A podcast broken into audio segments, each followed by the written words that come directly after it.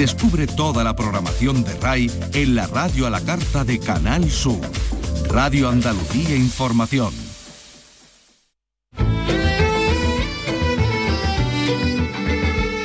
Andalucía es cultura. Con Vicky Román. Radio Andalucía Información. Buenas tardes, menos buenas porque como ya saben y venimos contando, nos hemos quedado sin el rugido, sin la fuerza ciclónica de Tina Turner que nos dejaba ayer a los 83 años, pocas horas después de terminar nuestro programa y hoy la vamos a recordar aquí, su fuerza en el escenario, en los directos y toda esa larga trayectoria de varias décadas. Hoy tenemos el recuerdo de Tina Turner, estrella de la música y también el de una estrella de cine, Audrey Hepburn, una de las protagonistas de la novela que hoy nos trae la escritora afincada en Málaga, Yolanda Guerrero. El día que mi madre conoció a Audrey, la gran historia de amor de una pareja interrumpida y obstaculizada durante años por la familia y por las circunstancias políticas unos Romeo y Julieta separados por una verja, la de Gibraltar. Hablaremos de la España de entonces, reclamando Gibraltar y de los sueños de libertad de aquellos jóvenes alimentados por la música y por el cine. También hay jóvenes y ahora mismo que sueñan con la danza, por ejemplo, y que trabajan en ella. Carlos López, buenas tardes. Buenas tardes. Sí, concretamente a los que participan en la tercera edición del proyecto Danciberia. Esta tarde se estrenan dos espectáculos en el patio del CICU de la Universidad de Sevilla, concretamente los montajes Disturb de los onubenses Carlos López, no soy yo, e Israel Vega, también la pieza práctica de coreografía del creador portugués Joado Santos Martins y el bailarín Adriano Vicente. Bueno, pues música tendremos también en festivales como los programados en Granada o en Algeciras, que ofrecen ya su cartel. Del mismo modo que nos faltan más libros, como la novela que acaba de publicar el gaditano Benito Olmo, o el libro por el que poeta chileno Raúl Zurita recogía allá en Granada el Premio Internacional de Poesía Federico García Lorca. Pues con todos estos asuntos y con estos protagonistas vamos ya en este espacio que realiza Miguel Alba y que produce Rey Angosto.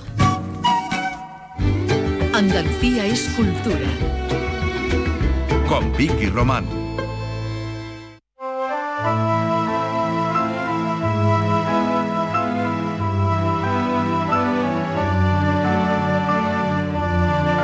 El poeta chileno Raúl Zurita ha recogido ya en Granada el Premio Internacional de Poesía Federico García Lorca. Entra así en ese panteón de poetas ilustres con este galardón en su haber, como tiene también el granadino Rafael Guillén, que fallecía recientemente. La influyente obra de Zurita, muy leída, ha sido reconocida por su intenso y su personal lirismo y su dimensión política y social, como nos cuenta, como nos da cuenta de esa entrega, de esa ceremonia de entrega del galardón que tenía lugar la tarde de ayer, también horas después de que nuestro programa, nos cuenta, decimos, Susana Escudero. Esta mañana Raúl Zurita ha visitado el granadino Carmen de los Mártires, donde él ya forma parte del Paseo de los Poetas, que está situado en el jardín de este histórico espacio. Una placa desde hoy recoge uno de sus poemas. El poeta se mostraba fascinado por la belleza de este espacio. Esta extinción premio Lorca en su 19 versión de la ciudad de Granada es para mí muy emocionante. Yo estaba antes en Granada Nunca me imaginé que iba a tener una, placa con un poema. Es un altísimo honor. Muy, muy, muy honrado estar en un lugar tan bello y como digo, es un lugar demasiado maravilloso, es como un sueño. Tras pasear por el Paseo de los Poetas en declaraciones a los periodistas, Raúl Zurita se ha mostrado muy agradecido. Ha evocado la figura de Federico García Lorca y ha tenido palabras de solidaridad para los familiares de quienes fueron asesinados por sus ideas políticas. Le escuchamos de nuevo. No dejo de pensar siempre en Federico García Lorca por el nombre. Federico García Lorca finalmente es un desaparecido más de esta tierra. Entonces también lo entiendo un mensaje de amor y solidaridad hacia todos aquellos seres, ¿cierto?, que todavía buscan a sus desaparecidos por la desgracia de tener ideas que no, que no concordaban con, con, con la fuerza del momento. Precisamente en el Centro Lorca esta tarde, a las 8, tendrá lugar bajo el título de Zurita Íntimo una conversación del poeta con Remedios Sánchez, la directora del Festival de Poesía de Granada. Quienes quieran escucharle pueden hacerlo porque la entrada es libre hasta completar el aforo. Y mañana, también en el Centro Lorca de la Plaza de la Romanilla, el literato chileno recibirá la luna de bronce del escultor granadino Miguel Moreno, que lo acredita como el ganador del Premio Internacional de Poesía Federico García Lorca Ciudad de Granada en su decimonovena edición.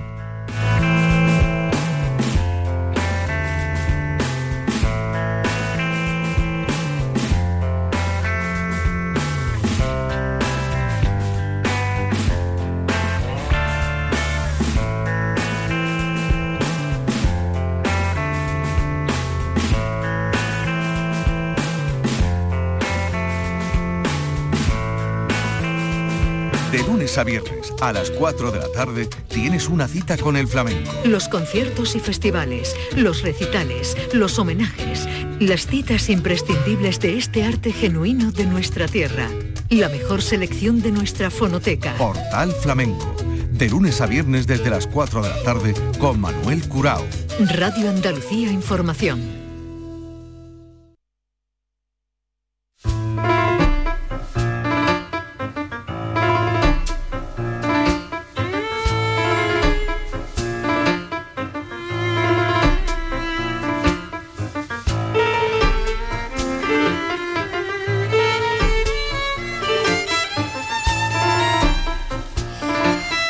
De, otro escritor, del gaditano Benito Olmo, que vuelve a la novela negra con Los Días Felices, una publicación que presenta esta tarde en su tierra en la librería Plastilina. Lorenzo Benítez. La obra de Benito Olmo tuvo una mayor repercusión a partir del estreno de la película La maniobra de la tortuga, basada en una de sus historias y rodada en Cádiz. Esta cuarta novela está ambientada en el mundo del boxeo y en la trata de personas que son utilizadas como mendigos, hechos reales que investigó el propio autor cierto de que eso es el tráfico de personas que se aprovechan de los más desfavorecidos, sin ir más lejos, hace poquito en Francia, eh, desarticularon una red que tenía a 300 mendigos viviendo en, eh, condiciones de, esclavitud y los obligaban a, pedir limosna para ellos, unas cuotas mínimas que si no la conseguía les daban paliza o los dejaban sin comer y los traían de África. El libro tiene la particularidad de que se puede leer en orden o bien saltando capítulos.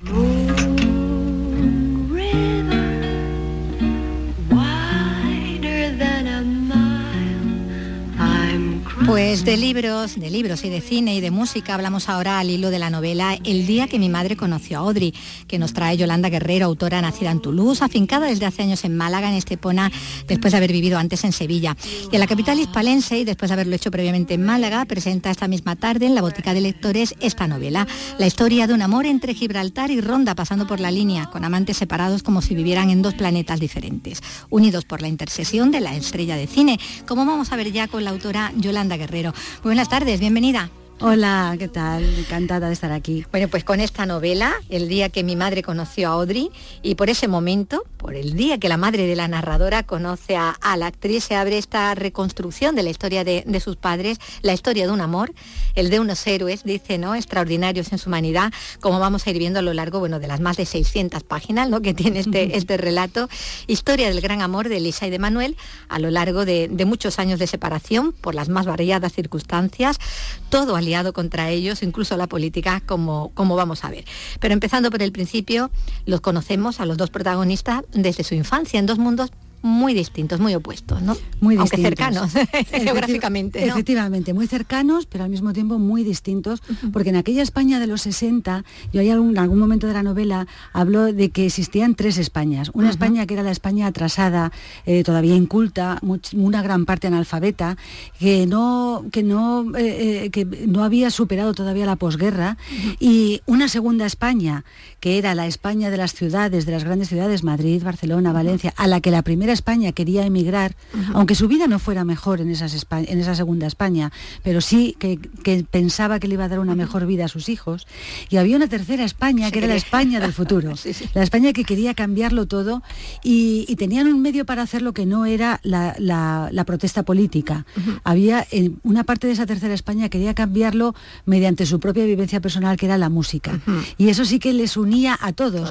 Eh, Manuel representa a esa primera España, yo la llamo triste y ojerosa. sí, bueno, de ronda, eh, claro. de la madre matutera. Eso es, la madre era, era extraperlista que pasaba eh, de Gibraltar. Y sin embargo, Lisa vive en Gibraltar, y, pero se cría también en un ambiente eh, de mucha radicalidad, porque en aquel momento había... la cosa muy caliente, claro. Muy caliente, muy caliente, eran los años 60, y Franco había lanzado una, una campaña para conseguir Gibraltar a toda claro, costa. Gibraltar español, ¿eh? Gibraltar español. era el mantra, ¿no?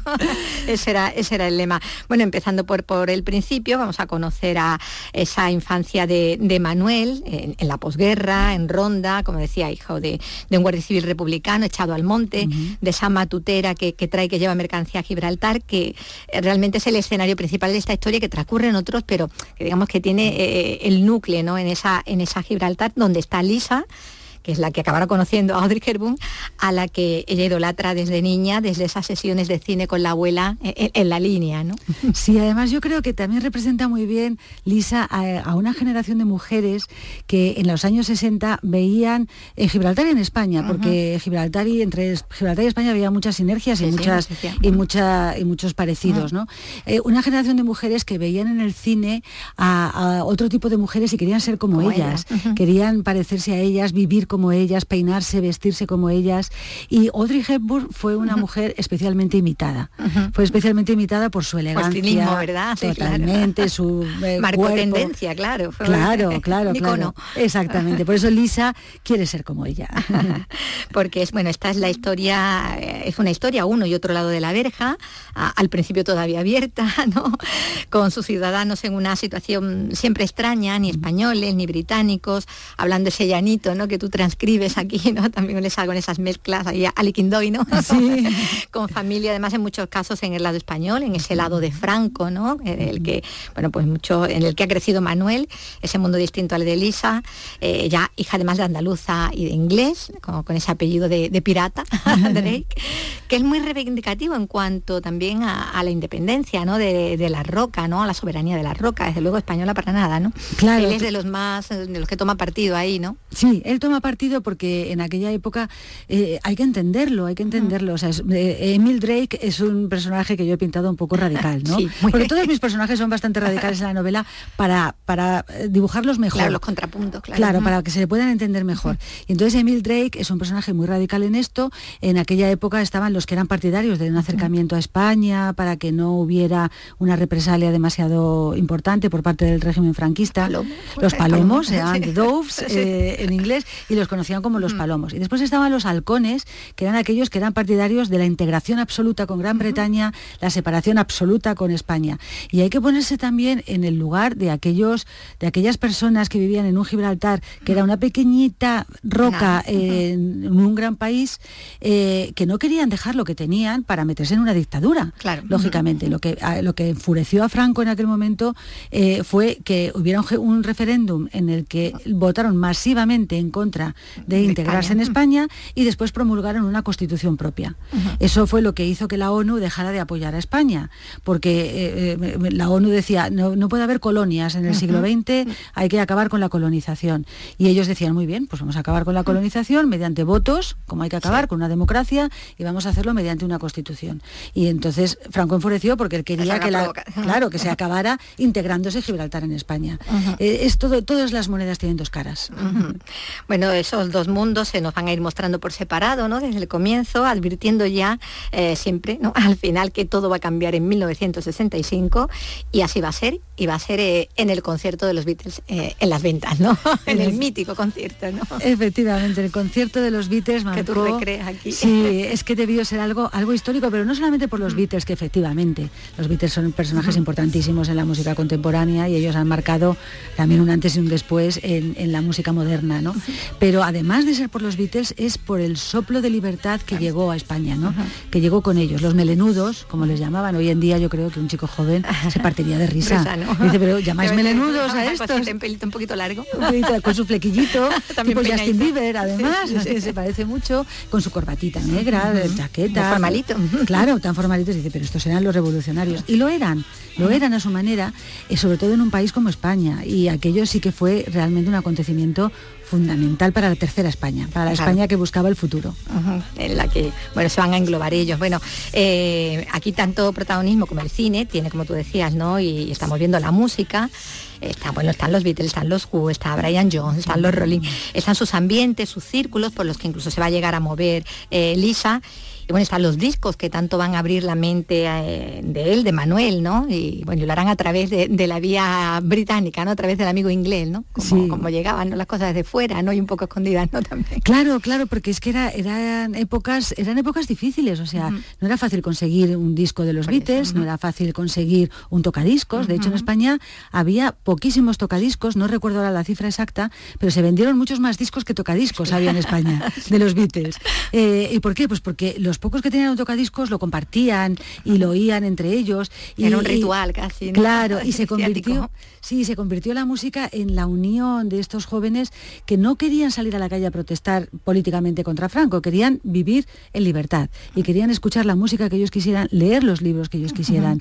y eso por supuesto que es político, pero es una forma de hacer política con unos vientos de modernidad que en aquel momento le hacía falta a España. Bueno, la, música lo suena en principio, en ese concierto que decimos, pero va a ser un amor tan intenso como breve, inicio de una peripecia, los Romeo y Julieta, van a ser los Romeo y Julieta ¿no? de, la verja, porque decíamos que todo se pone en contra de esta pareja, empezando, bueno, pues, pues la, en la misma, en el seno de la misma familia, ¿no? El egoísmo, la manipulación, el padre de ella, la madre de él, ahí pesa más esa idea de, de, la propiedad, ¿no? Que tienen ambos, ¿no? Sobre, sobre los hijos. Sí, hay un momento en el que le hago decir a Audrey, no lo dijo ella, pero le hago decir a Audrey como personaje de ficción, que en España, en aquella época, los hijos nacen con una deuda contraída con los padres.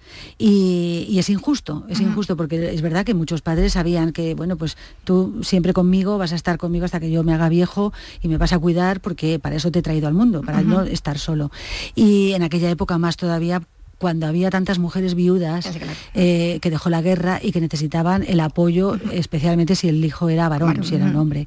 Y, en el caso de, Lisa, eh, es la radicalidad de alguien que no quiere tener a un mm, yerno español, esos que le han cerrado la verja, Que, les han, que les han cambiado la vida, les han trastocado todo. Y son montescos y capuletos, eh, tirando cada uno de un lado, ¿no? Y ellos en el centro diciendo, si solamente queremos amarnos, si es que nos da lo mismo las verjas, las mm, fronteras, y las situaciones políticas. Solamente queremos vivir nuestro amor en libertad. Y eso es lo que yo quería reflejar de la misma manera que es lo que querían Romeo y Julieta. Es lo mismo. Ahí está la deslenguada mariquilla, ¿no? Que también para la que hay un cambio totalmente el tono, ¿no? Cada vez que le toca hablar a ella o su hermana, ¿no? la, la 10 duro. Eh, y ese manipulador, Mr. Drake, ¿no? los, los, dos igual de ciegos, ¿no? Ante, ante el amor de los jóvenes. Y si no fuera bastante obstáculo ellos, ahí está la verja el enfrentamiento que llevó a su abrupto cierre por, por parte española durante más de una década. Esto de un día para otro que te encuentras con que no, no sales ni entras, ¿no? Es algo que... Es que fue que, afectó a muchísimas familias. Se hablaba del asunto, del caso, pero sí, ahí hay personas. Sí, sí, ahí había personas. Además, fue algo literalmente así. Fue de la noche a la mañana. Eh, hubo gente que a las que tuvieron que elegir en dos días, tuvieron que elegir desde que, salió claro, desde que salió publicado en el BOE, cuando Fraga lo anunció, hasta que hasta que se cerró la verja pasaron dos días apenas. Y en esos dos días tuvieron que elegir eh, dónde tengo trabajo, dónde me quiero quedar, eh, guardar todos sus enseres de mala manera y llevárselos a un sitio o a otro. Hubo familias desgajadas, eh, literalmente, como mi Lisa y Manuel. Sí, sí, que se ven por la verja. claro, se veían a, través de la verja, pero estaban separadas 100 metros, las dos verjas. de manera que se gritaban. Se gritaban entre sí, mira Manolo, el niño ha crecido mucho. Y se veía como se veían. Y se veían a lo lejos, sí. Y eso sucedió de verdad, sucedió y, sucedió que hubo padres que no se pudieron despedir de sus hijos y murieron sin, sin, sin decirle adiós a sus hijos, eh, parejas separadas porque el marido o la mujer tenía trabajo en un sitio, y no en el otro, y se tuvieron que quedar ahí. Fueron historias realmente conmovedoras. Claro, porque mm, pensaban que igual no iba a durar lo que, lo que aquello acabó durando, ¿no? Que, duró más que Franco, ¿no? Efectivamente, duró más que Franco, efectivamente. Pero antes y después de que eso ocurra, la pareja de desafortunados enamorados va a encontrar un ángel eh, que de eso tenía ya cara, una cara de con Ángel. Audrey Hepburn, ella la va con Lisa, la va a conocer eh, en Marbella, al tiempo que su padre se enfrenta a Franco en un partido de golf en Soto Grande, donde te has permitido la ficción más absoluta, poniéndolos ahí en un enfrentamiento dialéctico, pero vamos, muy, intensito, sí. que incluso puede ser desencadenante, ¿no? Del mosqueo. sí, sí, eso que después él, el siempre presumió de eso. De que él ha sido el causante, ¿no? Claro, claro, a mí Franco se enfadó conmigo y por eso cerró la verja, porque ya ahí entra un poquito pues la, el, complejo de grandeza que todos llevamos dentro, ¿no? Pero, pero sí, ahí me he desbordado un poquito en la ficción, porque, porque sí, me, gusta usar personajes ficticios y incorporarlos a la novela eh, creyendo que además son así. Es decir, yo no, no, no, suelo retorcer al personaje real para adaptarlo a mi ficción, sino todo lo contrario. Quiero retorcer mi ficción hasta que, se adapte al personaje, claro. Y con Franco y con Audrey Hepburn lo reconozco, los he, los he traído a la ficción y les he puesto a jugar en mi novela. Totalmente. Bueno, van a pasar muchos personajes reales con los que los protagonistas van a interactuar más o menos, ¿no? Está Deborah Kerr también, está Omar Reed, eh, está Sean Connery, con el que no le gusta tanto la instalación, Brian Jones, la, modelo Suki Poitier, ¿no? Antonio Ordóñez, y bueno, y personajes que remiten también a personajes tuyos de, ficción, ¿no? Como esa enfermera, pariente, lejana de esa otra, del mismo nombre que protagonizaba tu novela anterior, Mariela. Ahí hay un guiño a, los lectores. Hay un guiño a los lectores. Sí, hay un guiño a los lectores y, bueno, pues te voy a contar algo que no he contado hasta ahora, que, lo, que se lo conté hace poco, hace dos semanas a las enfermeras en un acto al que me invitaron en la Universidad Autónoma en el día de Florence Nightingale, el 12 de, mayo. Sí, pues siempre todos los años me suelen invitar a dar una charla. Este, en ese caso estuve eh, dándoles un premio a las enfermeras jubiladas y entonces ahí lo conté y esta es la primera vez que lo voy a contar en más público. y es que, que, bueno, a mí las enfermeras me parecen unos personajes tan admirables, eh, les debo tanto, han hecho tanto por, por, todos nosotros, han sido tan generosas con mi anterior novela Mariela, que me he propuesto en cada novela que la vida me dé, no sé cuántas me dará. Que siempre haya ahí. Siempre va a haber una enfermera. se, lo, he prometido a las enfermeras y, he empezado a cumplirlo ahora. Esta es la primera novela después de Mariela y lo va a ser. Voy a, voy a introducir a una enfermera porque además creo que en la vida de todos nosotros siempre, siempre va a haber una enfermera. Aunque no nos pongamos enfermos. Sí, pero siempre. Siempre, en la vida de nuestro, en la enfermedad de nuestro familiar, de nuestro hijo, de nuestra madre, de nuestro padre, siempre va a haber una enfermera en nuestra vida y en mis novelas a partir de ahora también. O sea, va a estar ahí ese homenaje, ¿no? Siempre. ¿no? Bueno, está muy presente, decíamos, el cine, la música, la literatura, Miguel Hernández, sus poemas, prohibidos primero, incluso te puedes meter en un lío, como veremos, retorcidos, y cantados después por Serrat, ¿no? En ese arco que va, ¿no? También de, de, bueno, de cómo va evolucionando también el país, ¿no? Claro. Cambiando, ¿no? Sí, porque es que Miguel Hernández es uno de los personajes que, uno de los escritores que muy representativos de lo que significó la posguerra en España, porque Miguel Hernández oficialmente murió por una afección pulmonar, pero, pero como dice Lisa, como dice Lisa, murió de pena. Murió de pena porque estaba en una cárcel de la posguerra franquista y fue tremendo. El libro del que se enamora Lisa y que les une a los dos tiene una palabra muy bonita en el título que son las ausencias. Y las ausencias, como le pregunta a una a otra, dice, ¿y de qué va este libro? Dice, de gente que se va y no vuelve y de gente que se queda y llora. Y eso es exactamente su historia, ¿no? Y eso es lo que cuenta también Miguel Hernández. Y me parecía muy bonito introducirlo como, como otro elemento más, como la música, como toda la cultura de aquella época impregnaba una generación que quería respirar, leer, oír música, ver cine, lo que ellos quisieran hacer en ese momento. Y Miguel Hernández, aunque fuera un personaje, un escritor de, la guerra y de la posguerra, estaba más actual que nunca, claro, aunque en aquel momento no se pudiera leer pero se lo escondidas, ¿no? Como, como harán ellos. Bueno, porque la pareja protagonista, esos padres de la narradora, eh, ya hemos dicho, inician su historia de amor siendo jóvenes en un tiempo de, cambios en el resto del mundo, cambios que no han llegado ¿no? a, España, ¿no? Ellos están ansiosos de, libertad, eh, mientras todo huele a baúl viejo, ¿no? Por, por orear, ¿no? Como dicen también, se van a ver separados con, por las más variadas circunstancias, van a vivir su larga historia de amor pasando por muchos momentos vitales muy complicados, eh, la tristeza, la depresión, eh, incluso va a aparecer aquí la droga, ¿no? También. Aquí hay esa droga que llega de fuera, evidentemente, que, que, entonces mueve solamente en unos ambientes, ¿no? Pero que causa los estragos que causa, ¿no? Claro, y en aquel momento empezaba ya a haber heroína. Eh, con el ácido. Claro, empezaron con el ácido porque era los años 60, claro, el ácido, el lisérgico, el ácido, El, LSD, pues estaba, si llegaba de fuera además era la gran novedad. Y el LSD provocaba adicción, pero no tanta como la heroína. En aquellos momentos empezaba a entrar la heroína, eh, em, uno de los personajes la prueba, eh, la prueba poco afortunadamente, porque si no, no habría podido salir de ella con tanta facilidad, eh, pero es verdad que era, era una novedad, una novedad después del LSD, después empezó a ser lo que fue en los años ya 70, 80, pero empezaba a entrar, porque todo lo que venía venía de fuera, y entraba por Gibraltar. claro, y, es verdad que la el tráfico era por ahí. Claro, y la música además también tenía los, los músicos, también Ese un aura también, claro, de, la fiesta y del Efectivamente, claro, y en, la, en la droga encontraban una forma de liberación, pues los Beatles lo hicieron con, con, la psicodelia, eh, y bueno, pues Brian Jones, uno de los personajes que sale tangencialmente en la novela, eh, no se sabe exactamente de qué murió, tenía asma. claro. Bueno, aquí hay sexo poco para ellos, la verdad, espaciado, droga y rock and roll, ¿no? tenía que haberlo.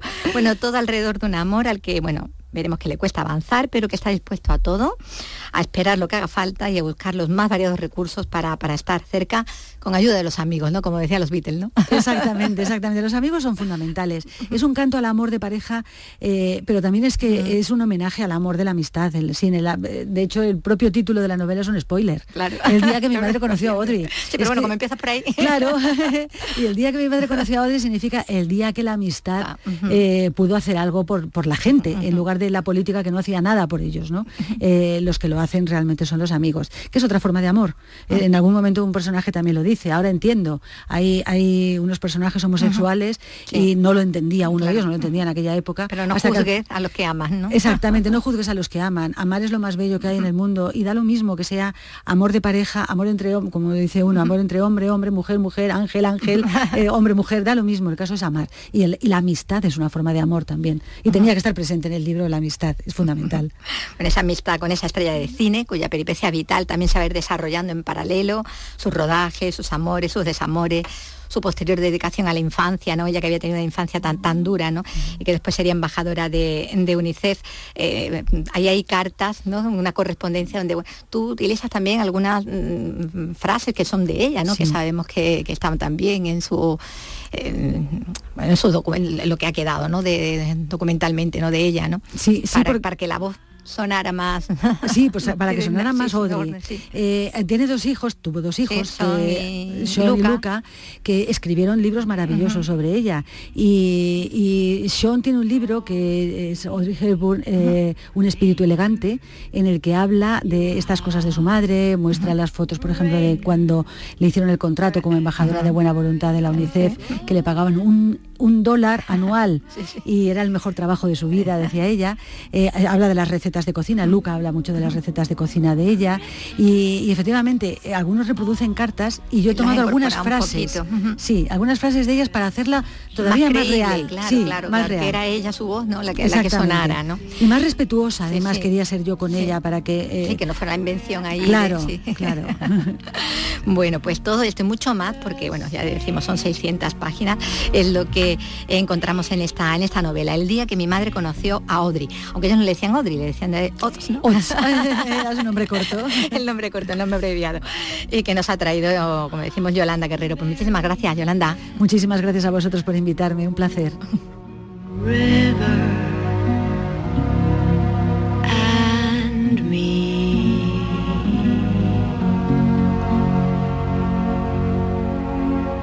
Descubre en Radio Andalucía Información las músicas surgidas en nuestra tierra durante el último siglo.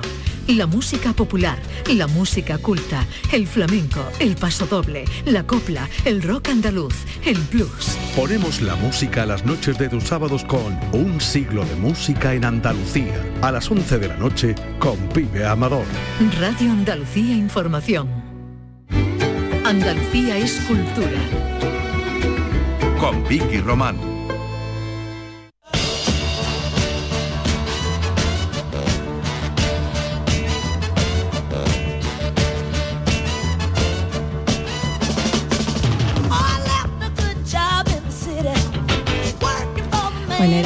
Toda una fuerza de la naturaleza, un ciclón sobre el escenario con uno de los directos más potentes en una intérprete incansable sobre esas piernas torneadas por el baile, por el ritmo.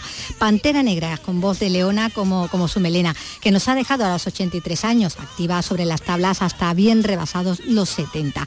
Medio siglo de carrera que ha dado auténticos hitos musicales.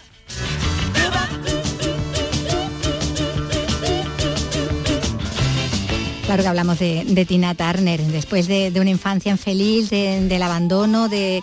Bueno, pues su carrera arrancó a mediados de los años 50 introduciéndose en el rhythm and blues eh, junto a su marido, con Ike Turner, de quien cogió el apellido. Con él disfrutó del éxito, pero también sufrió lo suyo, ¿no, Carlos?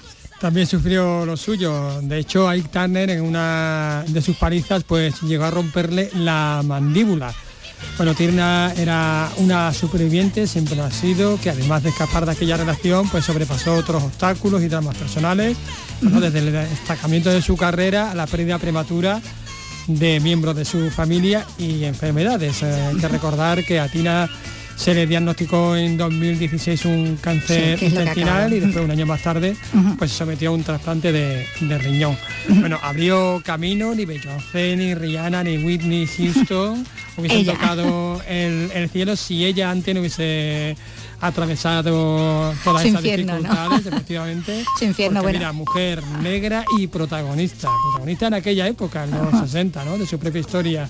En el famoso vídeo We Are the World, ¿te acuerdas? ¿Recuerdas? De 1985, solo participaron cinco mujeres. y ella una. Bueno, pues ella fue la primera en aparecer en el vídeo. Pues fue la primera mujer en aparecer en la portada del Rolling Stone, de la revista. efectivamente, esa era la importancia, ese era el reconocimiento de la mujer que se fabricaba sus propias pelucas. En 2021 publicó su libro de memorias, lo tituló, fíjate, La felicidad nace en ti.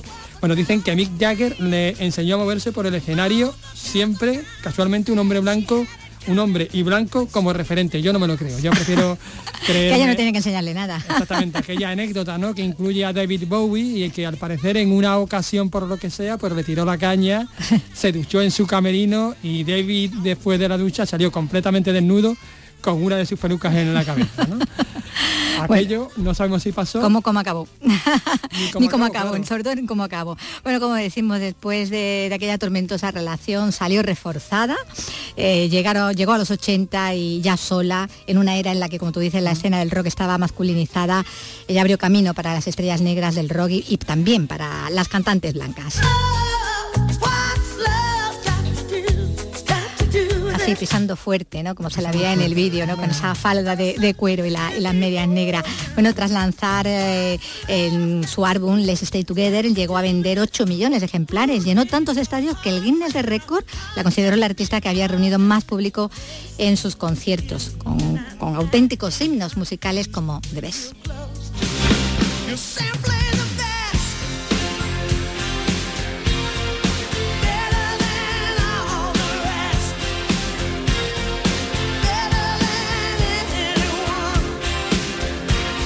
Que saltó incluso a la gran pantalla con Mel Gibson en aquella saga de Mad Max, ¿no? De Mad Max, más guerrera que nunca, ¿no? Con aquel atuendo cosechando otro éxito también con la, con la banda sonora de, de aquella película.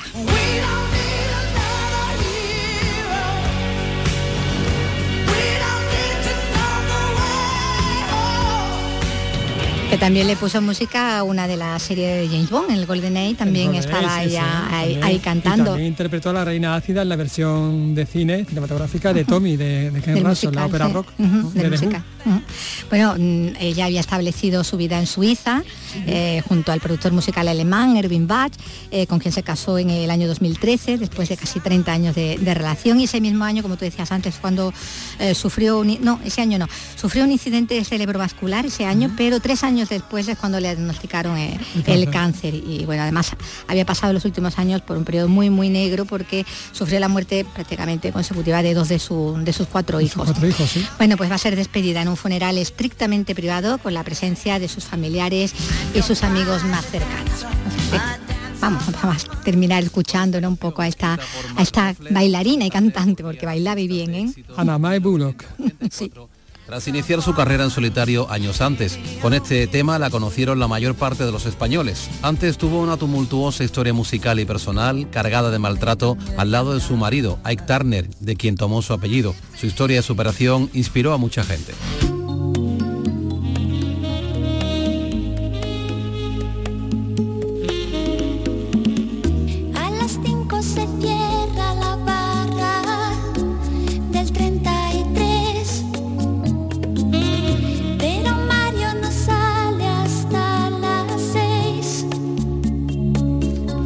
Que Jorge también quería hablar de, Tina Turner, ¿no? también dar la, despedida.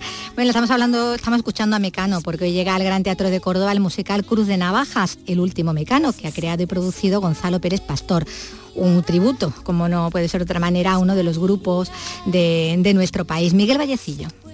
Hablamos de una compañía formada por casi 50 personas, con música y cante en directo y con más de 300 trajes. El espectáculo consta de unas 35 canciones y en torno a cada una de ellas se genera un universo diferente y se representa desde esta tarde y hasta el sábado. Lo explica el productor y creador Gonzalo Pérez Pastor es un homenaje a, la música y a, su labor casi más que al propio grupo, porque no tocamos mucho a nivel visual lo que era el grupo, sino que usamos su música y sus canciones para generar universos gigantescos muy, muy peculiares. Y nos aprovechamos de que ya toda la gente se conoce las canciones y la música. Cada día se ha previsto una función, salvo la jornada del sábado, que habrá dos, a las 6 de la tarde y a las nueve y media de la noche.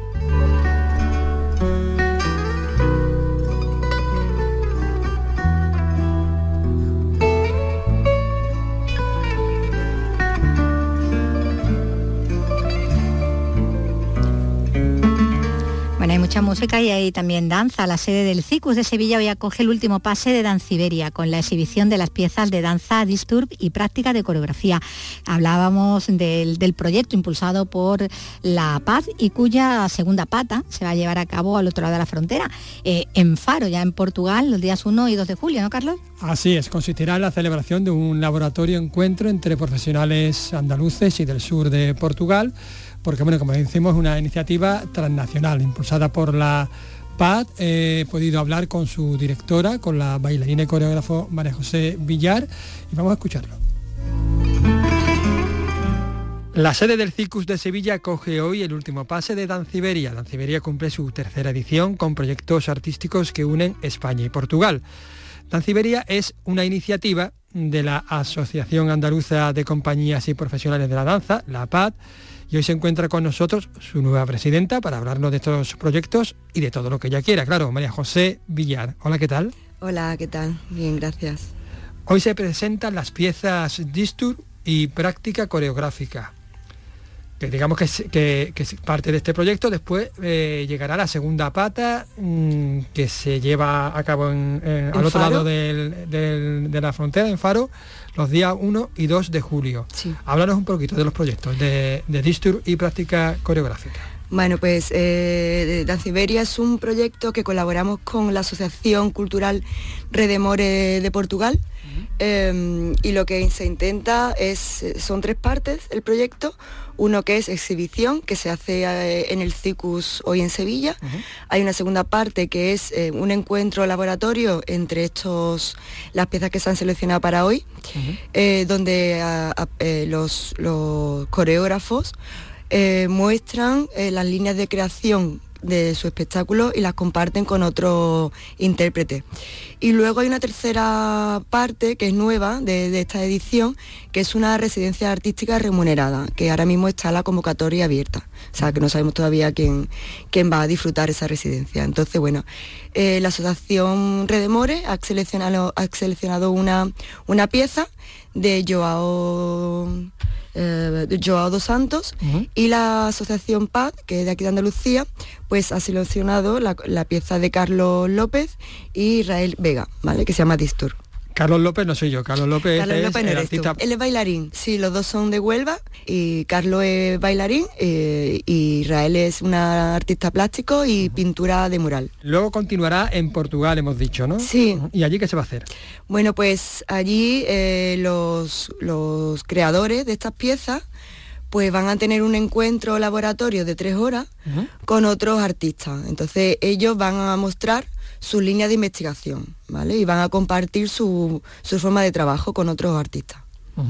Y háblame de, la, de, esta residencia artística remunerada, porque es, un, es algo muy interesante, ¿no? Eh, en la primera convocatoria, de hecho. Sí, sí, eh, este proyecto ha ido poco a poco, ¿no? El primer año que se hizo en Siberia, pues por tema de pandemia, pues se tuvo que hacer modo online el año pasado ya se pudo hacer de una forma presencial, donde ya hubo espectáculos, hubo otra acción en Portugal y este año, pues la novedad de este año, que vamos creciendo poquito a poco, es eh, la, posibilidad de la residencia.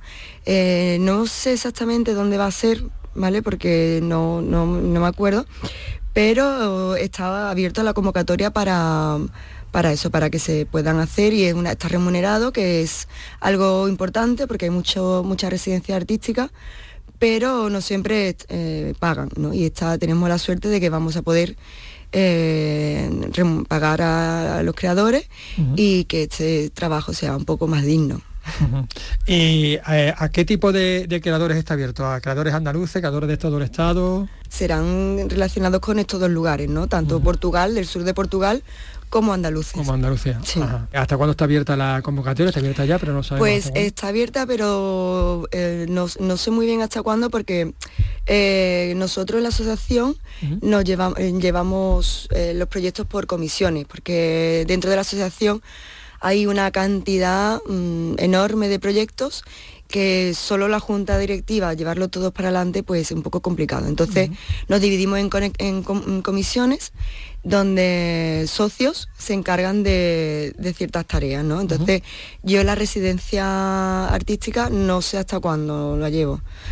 perdón, no sé hasta cuándo está, sí, porque todavía está, abierta la convocatoria. Sí, sé que está abierta, que se abrió hace poco, pero no sé hasta cuándo. No sé si quedará ya poco para entrar. Tampoco estoy recogiendo... Me parece súper interesante, ¿no? Porque, bueno, hemos hablado aquí en, el programa alguna vez de alguna residencia artística, por ejemplo, la de Torros, que se desarrollan pues espectáculos flamencos, ¿no? Y después se estrenan y pues a lo mejor, no sé, acaban en la Bienal o en la Bienal de Sevilla o en la Bienal de Málaga o en la Bienal de Jerez. Eh, no sé si vosotros también lleváis esa pauta, quiero decir, eh, si estos espectáculos que se desarrollen, estas creaciones que se desarrollen en la residencia, tienen un fin que es que se, se estén en los teatros, se estén en algún festival, se estén en algún lugar. ¿no? Bueno, pues la finalidad, eh, no, en, fin, la finalidad es que el creador tenga un lugar donde poder em, empezar su pieza o crear su pieza pero no tiene que estar ni finalizada ni nada, simplemente se ofrece un lugar para crear, ¿no? Para crear y que, y que el creador pueda cobrar por ello. O sea que... Es importante porque se puede dedicar a eso, no claro, tiene que hacer otra claro, cosa. Porque muchas veces las residencias artísticas ofrecen un lugar de creación, pero el, creador no, a lo mejor tiene pues el, sitio gratis, tiene sitio donde dormir, pero no tiene un, dinero ¿no? remunerado por, por, crear. ¿Vale? Entonces tampoco tiene por qué acabar una pieza o no, ¿vale? No hay una finalidad porque a lo mejor el creador está un X tiempo haciendo este trabajo de investigación, pero no está, no es suficiente para crear la obra, necesita otras más, otras residencias más para poder seguir evolucionando y, seguir trabajando en su pieza. Hablamos de Danciberia, hablamos de esta residencia artística. ¿Qué otros proyectos, qué otros retos tenéis planteados desde La Paz? Bueno, pues eh, bueno, hace poco se hizo Bailando en Plata, que es un proyecto que tenemos con, Extremadura. Eh, luego también tenemos, eh, hicimos Calle Cultura hace cosa de un mes que se trabaja con el Ayuntamiento de Sevilla para, mm, para, llevar la danza y visibilizar al público de que existe la danza. Se lleva fuera de, lo que es el centro histórico, se, lleva a barrios de, Sevilla. Ahora, eh, eh, en junio, eh, finales, creo que finales de junio, está el proyecto Vertebración en el, en el Teatro Maestranza. Eh, o sea, hay muchos proyectos. De hecho, vosotros, por ejemplo, eh, en, esto que me cuentas de Bailando en Plata, este proyecto conjunto con Extremadura, vosotros tenéis también, impulsáis, digamos, la creación de una organización similar allí, ¿no? Porque no existe, ¿no? En Extremadura. Claro, no, allí en, Extremadura no existe una asociación de danza, pero sí es verdad que trabajamos con, buscamos los lugares rurales, ¿vale? Que, no, que puedan ofrecer un espacio para la creación y que en ese sitio aparte también puedan comunicarse con el pueblo, ¿vale? Entonces el artista cuando llega a, esa zona, a ese, pueblo, a ese, ambiente rural, em, se crea una conexión entre el creador y el pueblo. Siempre hay, una, a través de, no sé, o, de un taller o del mismo creador estando allí en la residencia, ya se relaciona, se comunica con el pueblo. Entonces, em, hay un, un feedback, entre, entre creador y la gente del pueblo y, la verdad que, la gente de, los pueblos pues le gusta mucho que esas cosas pasen en ellos porque se siente un poco escuchado. Y volviendo un poco al tema de, la Siberia, ¿qué apoyos tenéis de, instituciones? Bueno, pues tenemos el apoyo de la Secretaría General de Acción Exterior de la Consejería de Presidencia Interior, Diálogo Social y Simplificación Administrativa de la Junta de Andalucía, con la colaboración de CICU y la Universidad de Sevilla, el espacio Camada, que es el espacio, el centro coreográfico en Faro donde se realiza el laboratorio Encuentro en, julio y la Asociación Redemore. Es decir, que sin este apoyo, digamos, no se podría llevar a cabo este proyecto, ¿no? Un proyecto que lleva ya tres años, supongo que con vista ya a la, cuarta edición. ¿no? Sí, y aparte también cuando vayamos a, Faro haremos una labor de protección que es buscar espacios donde este proyecto pueda crecer, porque este año, pues claro, la exhibición se ha hecho en Sevilla, pero nos gustaría también que hubiera exhibición en Portugal. Entonces, bueno, pues estamos buscando que también podamos encontrar y que este proyecto cada vez sea más grande y que vaya cogiendo peso y sobre todo que, fortalezca las relaciones y los diálogos de movimiento entre Portugal y, el sur de Andalucía. Andalucía. Y además de Sevilla, no sé si plantáis alguna otra acción en el resto de Andalucía. Claro, esta asociación es, andaluza, o sea, intentamos abarcar todo todo, toda Andalucía. Lo que pasa es que, claro, que Andalucía es tan grande como comunidad, Portugal, exactamente, una comunidad muy grande, entonces bueno,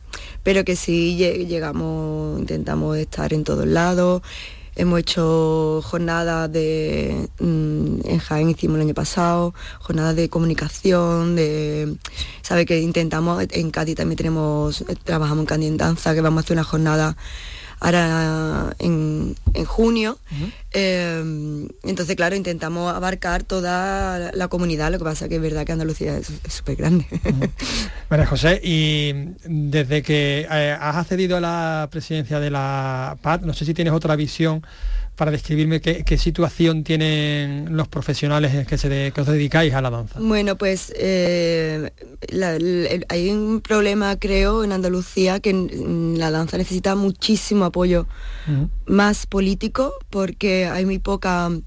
Muy, muy, muy poca plataforma donde la danza eh, sea valorizada, ¿no? sobre todo la danza andaluza, que es lo que defendemos nosotros. Nosotros desde la asociación queremos mejorar el, trabajo, dignificar nuestro, nuestro, nuestro oficio, que es la danza, y, que los bailarines puedan vivir de, su trabajo, ¿no? Porque, de otras cosas, es una industria. Claro, claro. Y una industria que está muy, muy, muy dejada. Eso es lo que yo estoy viendo, ¿no? Desde que estoy un poco más metida a la asociación y estoy viendo que, que la danza es un poco bueno, pues está un poco olvidada y se debería de valorizar mucho más. Sin embargo, la danza o los profesionales o los espectáculos que proponéis vosotros están, digamos que, mm, por la crítica muy bien valorados, ¿no? Claro, es que, es que hay una calidad en la danza andaluza increíble, o sea, hay muy, muy buena calidad, hay muy buenos intérpretes y es una pena que no se le dé la, importancia y el valor que tiene. ¿Y hay cada vez más profesionales, más jóvenes que se dedican a la danza? Sí. ¿Ha crecido? Sí, sí, sí, hay, hay mucho. Eh, también hay muchos bailarines, intérpretes mm, andaluces que están fuera de Andalucía. ¿Vale? Porque por trabajo pues se tienen que ir porque bueno, aquí hay trabajo, pero bueno, en otro sitio pues o, que se cree que hay más, ¿no? Pero sí hay, hay un número muy muy elevado de, intérpretes de danza ahora mismo en Andalucía. El otro día estaba charlando con Johan Inger, que ha creado una, escuela aquí, bueno, muy cerca, en San Juan de Alfarache, y él me decía que había como una personalidad eh, en los bailarines, bueno, él tiene bailarines de 10, de 10, sí, 10, 10 nacionalidades distintas, ¿no? Y decía que se quedaba como una, como una especie de ambiente especial porque hay como una eso, una, como una personalidad distinta, ¿no? Una idiosincrasia distinta, incluidos los bailarines de danza contemporánea andaluces. ¿Tú estás de acuerdo con eso? Y ponía de ejemplo lo que ocurre en la Feria de Sevilla, que todo el mundo baila, ¿no? Sí, sí, es que eh, eso es verdad, porque aquí en Andalucía estamos acostumbrados por, por el clima, por lo que sea, a estar mucho en la calle. Hay muchas relaciones sociales, hay mucha vida afuera. Entonces, ya, ya, te, ya te lleva un carácter eh, abierto, desenfadado y tal, y que eso luego se lleva al trabajo, ¿no? Eh, entonces, mm, es, cierto que sí se, se, tenga una personalidad un poco más, más abierta, más mm, dada a ofrecer, no hay mm, un carácter mucho más abierto y puede ser que tenga una personalidad propia, ¿no? El intérprete andaluz. Y por eso está muy valorado fuera también. Una distinta. bueno, de hecho el último más lo llevó... Sí, sí, sí, se lo llevó Vanessa Ibar, que es, socia de La Paz.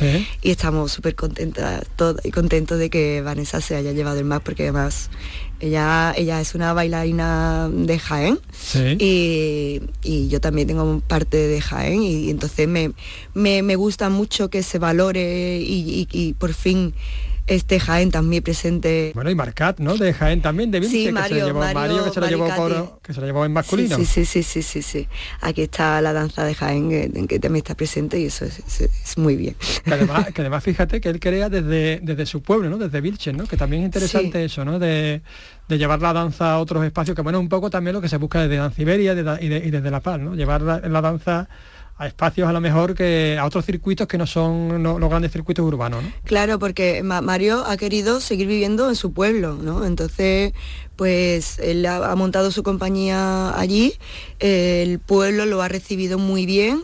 Y entonces, bueno, pues la verdad que, está haciendo una labor eh, brutal, ¿no? Y de llevar eh, allí a Jaén Cosa, eh, ha creado un festival que Vilches Danza, que se hace... Es en julio, creo, ¿no? Sí, ¿vale? Entonces, bueno, pues eh, también está llevando la danza a ese espacio rural. Entonces, bueno, necesita ese impulso y que bueno, y que personas como Mario pues lo estén haciendo, pues es maravilloso. Bueno, no paráis, ¿eh? No paramos, no paramos. La danza andaluza. No, paramos, no. Además nos ayudamos mucho entre nosotros y muy bien todo. Bueno, pues muchísimas gracias por, por, atendernos, por contarnos este proyecto Danciberia y el resto de proyectos que lleváis a cabo. María José, y quedamos para la próxima, ¿no? Sí, vale, me parece estupendo. Muchas gracias y nada, gracias por darnos este espacio a la Asociación de Danza y poder hablar de la danza andaluza. De lo que nos encanta. No quiero ser soldado, no quiero ser el hijo del patrón, no quiero ser el malo, ni el bueno ni el feo, por favor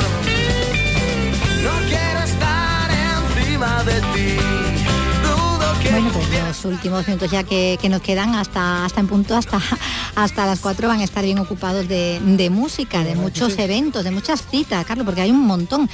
Por ejemplo, vuelve el Festival del Rock del Zaidín en Granada con esos distintivos que, le han caracterizado, ¿no? De un lado grandes bandas consagradas y, también, bueno, nuevas emergentes. Eh, en un certamen que recordamos que es gratuito y que lo hacen los vecinos de este barrio granadino.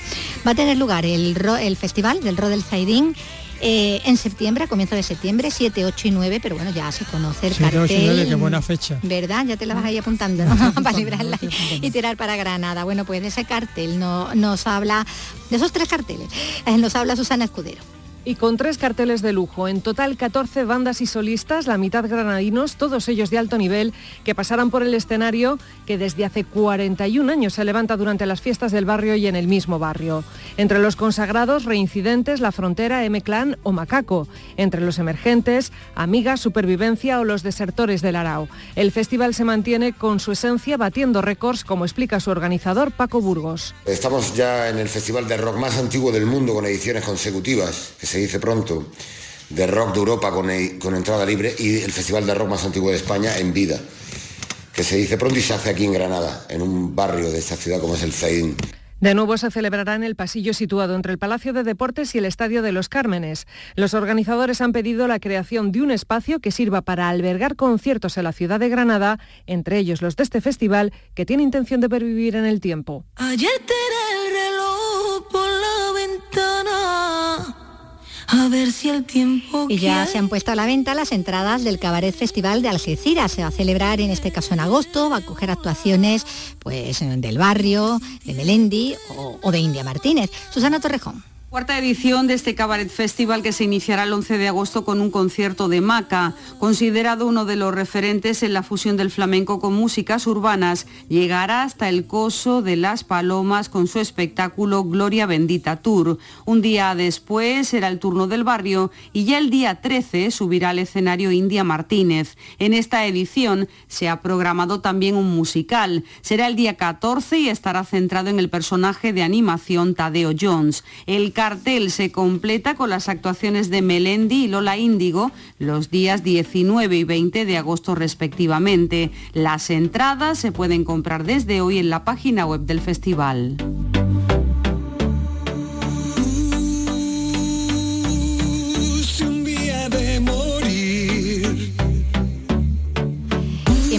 Viernes se celebra en Almería la Noche en Blanco, entre otras cosas para dar la bienvenida a la primavera, que se ha convertido esta, esta fiesta, esta, este evento, la Noche en Blanco, en todo un clásico. Hay 11 escenarios repartidos por toda la ciudad y más de 30 espectáculos para todas las edades. Y el plato fuerte, el concierto gratuito de mañana de Rafa Sánchez, Belén Nieto.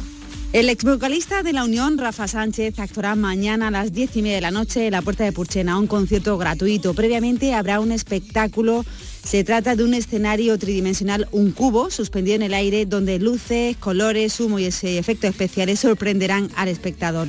En la plaza Pablo Cazar habrá espectáculo de circo y pasarela de moda.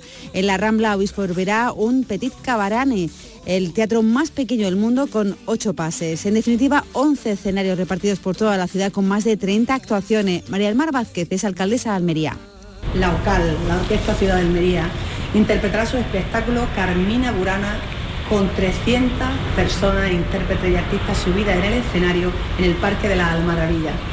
Además también en la Plaza Julio Alfredo Egea tendremos el grupo de cuerda Diesis, que representará un espectáculo con un repertorio basado en bandas sonoras y temas específicos de películas muy conocidas a partir de las nueve y media. Todos los espacios museísticos de la ciudad estarán abiertos con entrada gratuita desde las 8 a las 12 de la noche. En definitiva, música, teatro, juegos en familia, pasarela de moda, gastroar, espectáculo itinerante, la noche en blanco de Almería con una programación que no deja indiferente a nadie.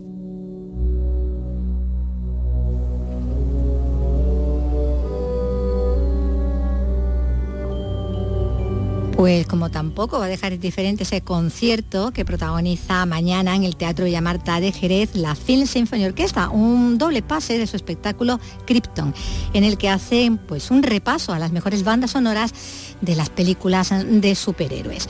Pablo Cosano. Las melodías de películas como Superman, Batman, Robin Hood o el Capitán América van a trasladar al espectador a los mundos imaginarios que están en muchos casos en el imaginario colectivo de varias generaciones. Algunas de estas bandas sonoras tienen un poder evocativo tan grande que basta con oír solo unos compases para identificarlas. El espectáculo de la Film Symphony Orchestra añade además efectos teatrales. Constantino Martínez Orch es el director. Hemos intentado acercar la orquesta, la música sinfónica al gran público, ¿no?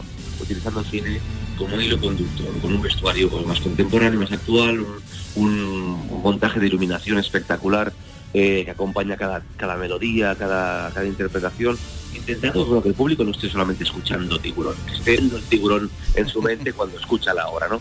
Y de alguna manera crear unos códigos, lo llamamos, lo hemos querido llamar como democratizar la música sinfónica. Que nadie sienta que tiene que ser un erudito un experto para disfrutar, para emocionarse de un concierto de una orquesta, Krypton es un homenaje a la bondad humana que demuestran los héroes y superhéroes de las películas. Los pases en el Villamarta de Jerez serán por la tarde, mañana a las 5 y a las 9 menos cuarto.